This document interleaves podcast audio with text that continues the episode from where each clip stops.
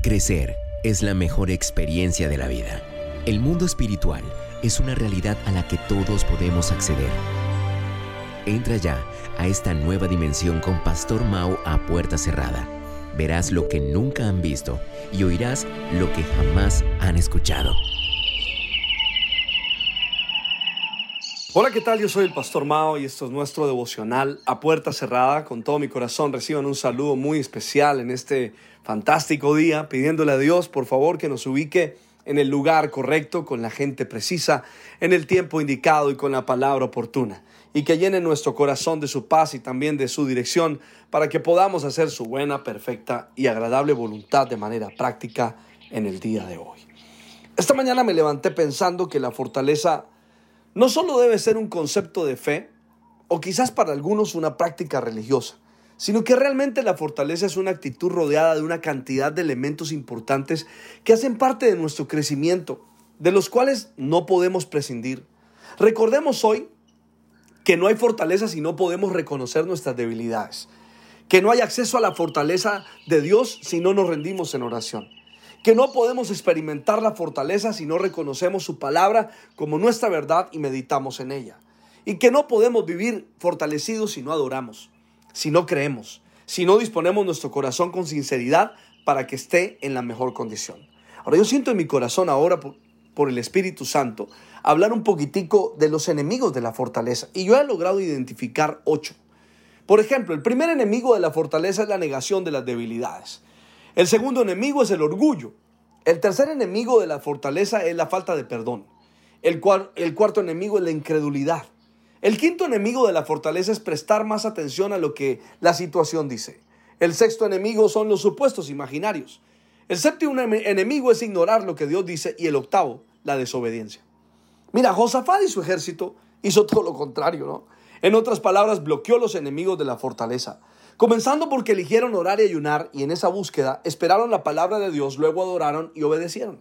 Segunda de Crónicas capítulo 20 sigue la historia de la siguiente manera en el verso 21.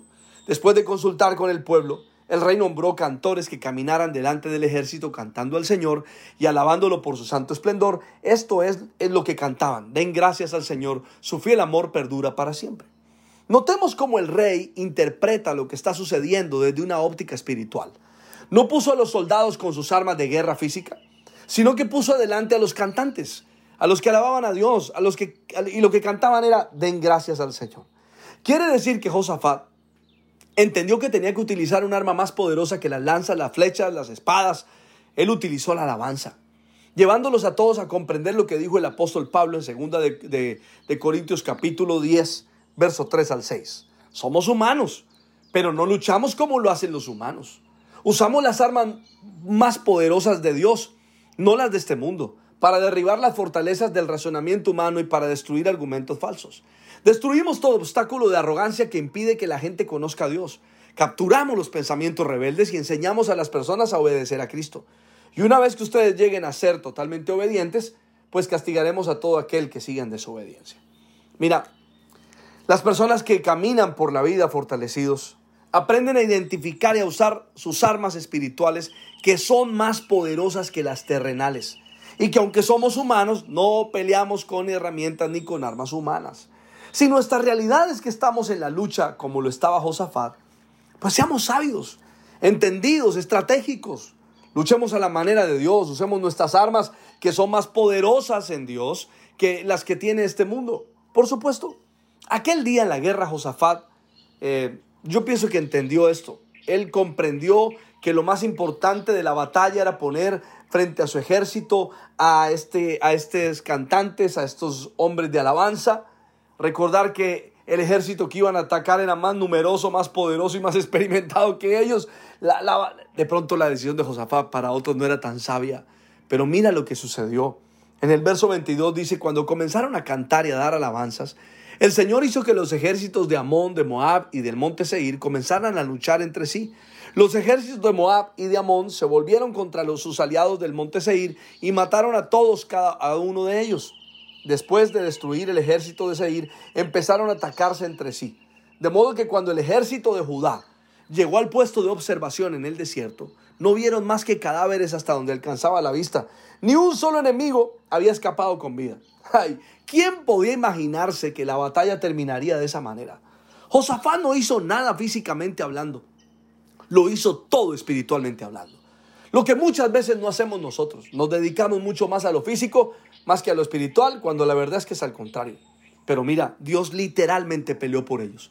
Su fortaleza no estuvo en ellos mismos, su fortaleza estuvo en Dios, en la obediencia a pesar de lo que estaban viendo. Cuando ellos llegaron al punto de observación, se encontraron con una gran sorpresa. ¿Cómo te va a suceder a ti cuando llegues al lugar de observación tuyo? Te darás cuenta que aquellos que te han hecho la guerra se pusieron a pelear entre ellos mismos. Y lo que Dios en una batalla contra ti se convirtió en una batalla para entre ellos. Y Dios te dará la victoria de la manera como menos lo esperas. Ahí termina la batalla. El verso 25 dice, el rey Josafat y sus hombres salieron a recoger el botín. Encontraron una enorme cantidad de objetos, vestidos y otros artículos valiosos, más de los que podían cargar. Por favor, escucha esto. Había tanto botín que le llevó tres días solo para juntarlo. Al cuarto día se reunieron en el Valle de la Bendición, el cual recibió este nombre aquel día porque allí el pueblo alabó y agradeció al Señor. Aún se conoce como el Valle de la Bendición hasta el día de hoy.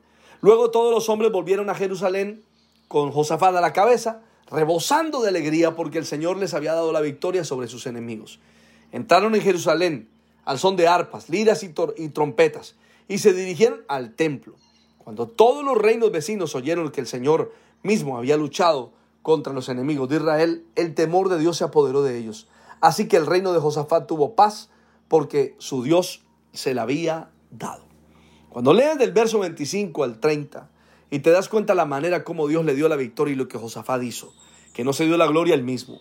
Que reconoció a Dios por encima de todo y entiendes que Dios tiene preparado, y por favor escribe esto, el Señor tiene preparado para ti el valle de la bendición. Yo creo con todo mi corazón que en este mes de julio, fortalecido podrás entrar al valle de la bendición. Ese lugar donde vas a descubrir lo que Dios tiene para ti. Ese lugar donde vas a dar cuenta que valió la pena fortalecerse en Dios, para poder levantarte y encontrar la paz y ver todo lo que Dios puede hacer en ti y a través de ti. Le pido al Padre, el Hijo y al Espíritu Santo que te bendigan de una manera súper especial. Soy el Pastor Mao y esto es nuestro devocional a puerta cerrada. Que pases un día súper extraordinario.